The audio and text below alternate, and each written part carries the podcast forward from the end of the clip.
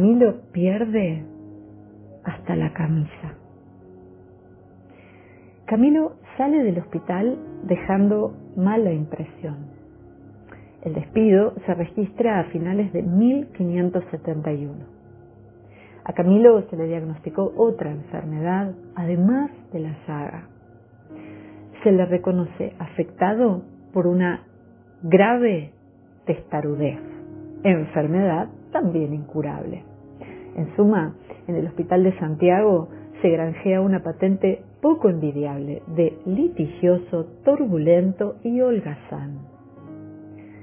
Lleva consigo sus numerosos defectos que lo hacen indeseable. En ciertos momentos también él siente disgusto de ellos, pero por ahora no tiene otra cosa mejor para enmascarar la propia soledad y la propia desorientación. Maldice su suerte por no haber podido luchar en Lepanto el 7 de octubre de 1591. No tiene todavía 22 años e inicia resueltamente el camino de las armas, como soldado aventurero. Se juega la vida para poder jugar y juega para poder sentirse vivo.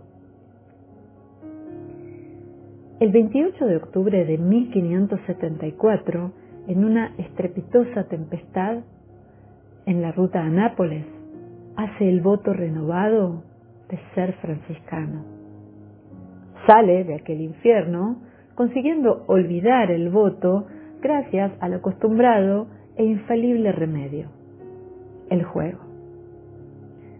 Pierde el manto, la camisa, el arcabuz, el cebador, la espada de los lelis, pierde todo.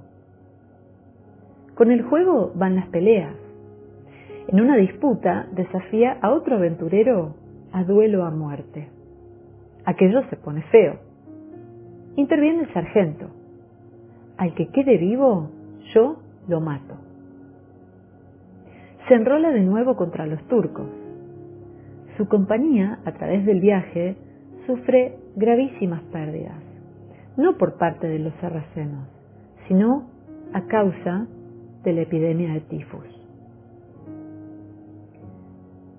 Camilo presa de la fiebre y de la disentería, se encara con la muerte. Se confiesa y comulga con gran emoción y abundantes lágrimas. Pero, repelida la amenaza del tifus, se lanza con todos sus compañeros al ataque. Tras la victoria, algunos soldados feroces y hambrientos comen los hígados y el corazón de los turcos. Camilo se conformará con el forraje de los animales. Vuelve a jugar, vuelve a perder. Este elemento no tiene remedio.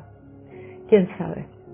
Un jugador incorregible como él no puede quedarse en lo de la camisa. Deberá arriesgar precisamente todo.